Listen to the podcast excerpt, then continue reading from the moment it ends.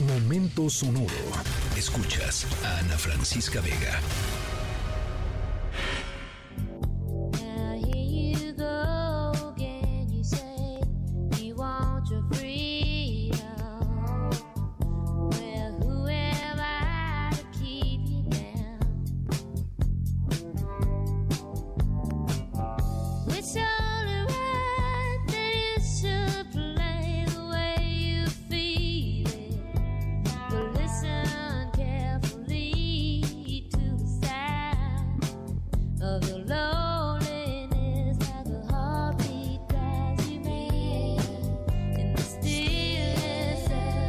Nuestra historia sonora suena eh, angelical, no lo es.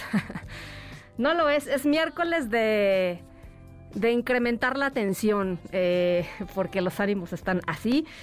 Eh, no, nuestra historia sonora, qué barbaridad, qué, qué mala pata. Em, estamos arrancando con Fleetwood Mac y su canción Dreams, Sueños, porque no sé si les ha pasado alguna vez en la vida que tienen un sueño que es muy real, ¿no? Que, dicen, es que yo soñé que eh, X cosa pasaba y se despiertan y, e incluso lo pueden sentir, ¿no? O sea, lo pueden sentir físicamente, eh, estos sueños como muy reales. Em, y hay personas que a partir de sueños de este tipo, pues deciden actuar. Hay personas que incluso ni siquiera tienen que estar dormidas para decir, ay, yo tengo este sueño, y voy a hacer esto. Órale, va adelante. Bueno, nuestra historia sonora tiene que ver con em, lo que todo mundo, o sea, eh, la peor manera de interpretar un sueño, esta que les voy a contar. La peor. Nuestro protagonista, eh, pues trágico, la verdad trágico. Eh, vamos a contarles un ratito más que está eh, qué está pasando, pero por lo pronto nos quedamos en el mundo de los sueños ah, un ratito tranquilos, al ratito se pone buena la cosa.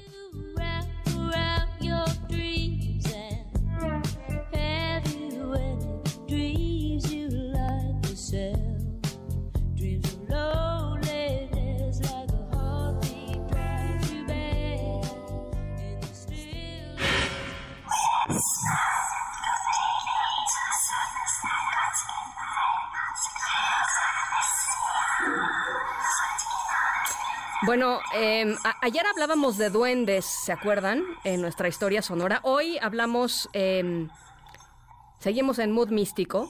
Hoy hablamos de espíritus. Nuestro protagonista no solamente eh, escuchó susurros parecidos a estos que estamos escuchando, terroríficos, misteriosos, sino que los seres fantasmagóricos que lo atormentaban le dejaron un mensaje súper tentador.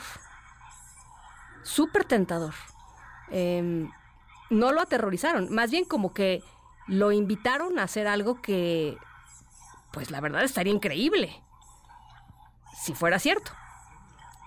Eh, al ratito les platico qué lo invitaron a hacer y qué pasó.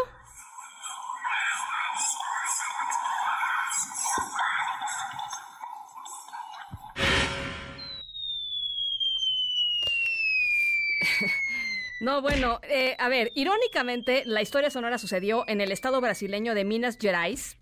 Minas Gerais es un, eh, em, pues un estado. Eh, y, este individuo, de nombre Joao Pimento da Silva, de 71 años, recibió, según él, a inicios del año pasado, un mensaje extraño.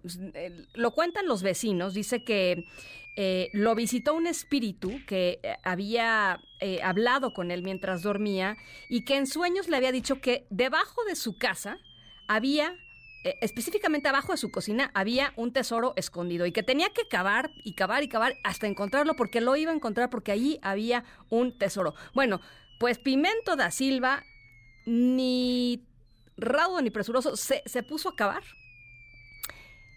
Cavó 40 metros O sea, sí, sí se puso a chambear, ¿no? Sí, se sí le hizo mucho caso a sus espíritus.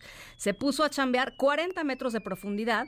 Em, pues imagínense la cantidad de rocas y de cosas que fue sacando de ahí.